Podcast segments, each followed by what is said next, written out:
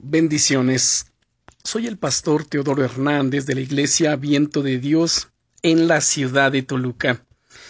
El devocional del día es No dejes que el estrés te robe lo que Dios quiere darte. ¿Alguna vez has estado a punto de perder un momento clave de tu vida? Puede ser por las prisas, por el afán, por la ansiedad, por diversas situaciones.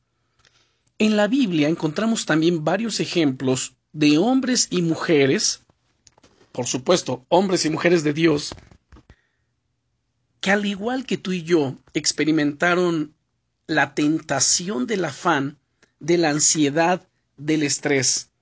Hay una historia en el Evangelio de Lucas, en el capítulo 10, particularmente versículos 41 y 42, donde el, Señor Jesús había ido a visitar a Lázaro y a sus hermanas.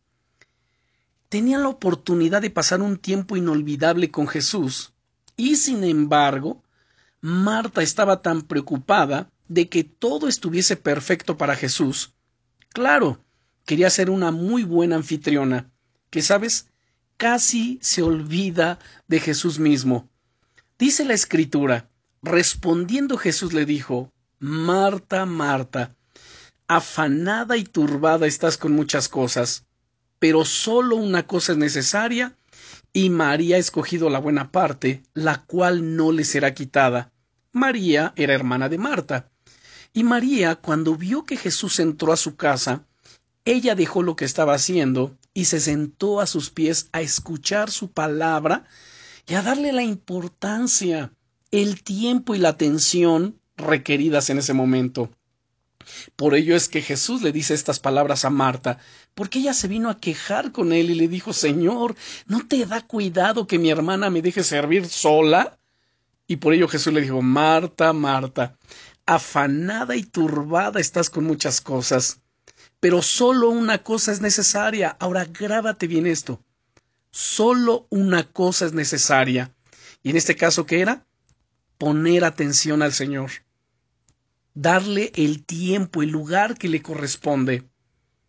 Querido amigo, querida amiga, no dejes que el estrés te quite lo más importante de tu vida, que es estar con Jesús, estar en Él, estar con las personas que Él ha puesto en tu vida.